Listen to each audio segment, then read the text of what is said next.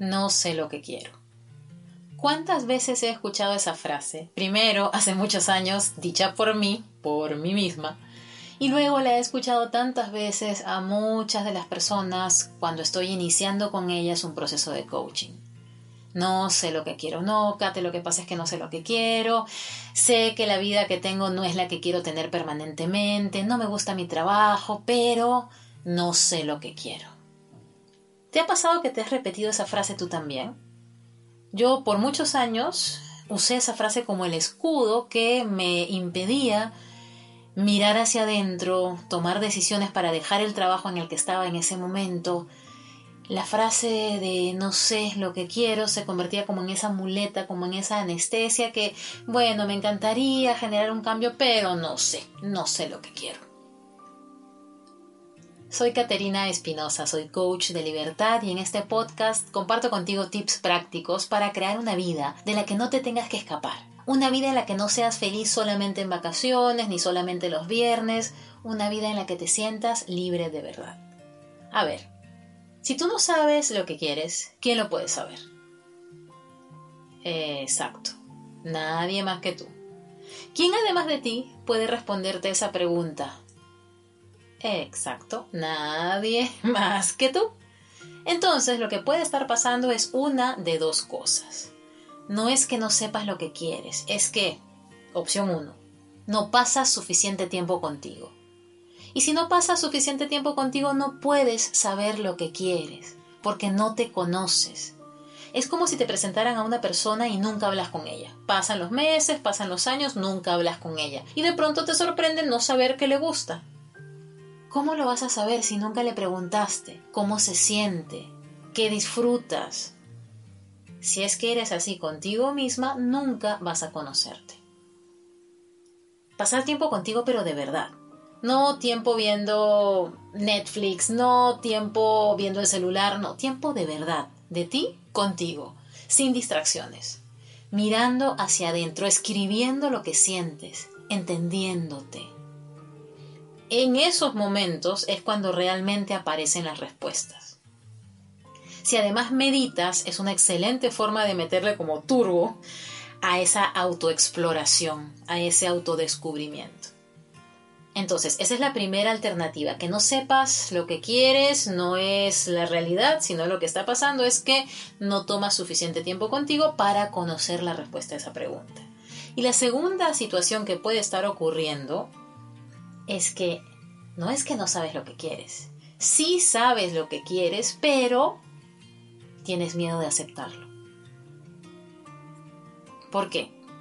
Porque una vez que sabes lo que quieres, una vez que aceptas que lo que quieres no es lo que tienes actualmente, ya no hay vuelta atrás.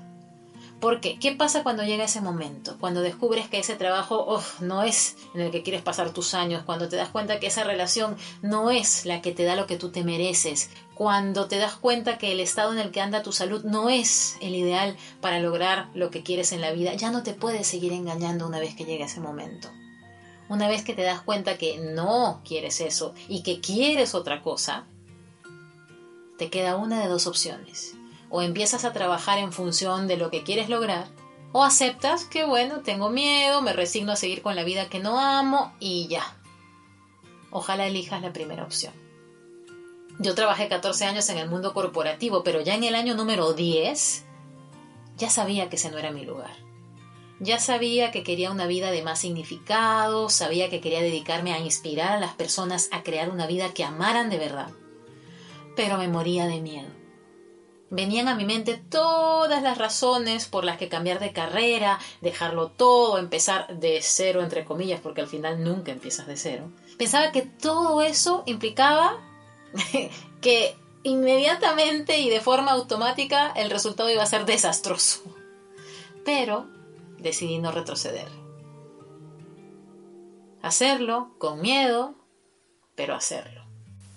Tuve una hada madrina maravillosa en este camino. Ella se llama Kat Jabor, ella fue mi coach personal, ella me acompañó paso a paso en este proceso y en varios más. Y fue la que me inspiró a formarme como coach personal, la que hizo que yo decidiera que mi siguiente carrera, que mi búsqueda de vida, era acompañar a personas que están hoy como yo estaba en ese momento. Acompañar a las Caterinas de hace 10 años para crear una vida más feliz, una vida con menos estrés y una vida más libre. Pero el punto de partida para asimilar que este cambio es posible es ese día en el que dices no más. Ya no estoy dispuesta a vivir en tristeza, en frustración, en aburrimiento, en rutina, en rabia, en culpa, ya no más. En serio, en serio, en serio. Crea una vida de la que te sientas orgullosa, enamorada, satisfecha, feliz. Me va a encantar acompañarte en este camino. Si quieres sesiones de coaching, si quieres trabajar directamente conmigo este proceso, lo podemos hacer online. Desde donde estés, desde el país en el que te encuentres, o si simplemente quieres mandarme alguna pregunta, algún comentario, quieres comunicarte conmigo acerca de este podcast que al final es tuyo, es por ti que lo hago, puedes hacerlo a través de WhatsApp. El código del país en el que estoy, de Perú, es el 51 y el número es el 972 042 503. Acuérdate siempre que estás en este mundo para brillar, a tu forma, con tus herramientas, pero para brillar. Brilla siempre, sé libre y sé feliz.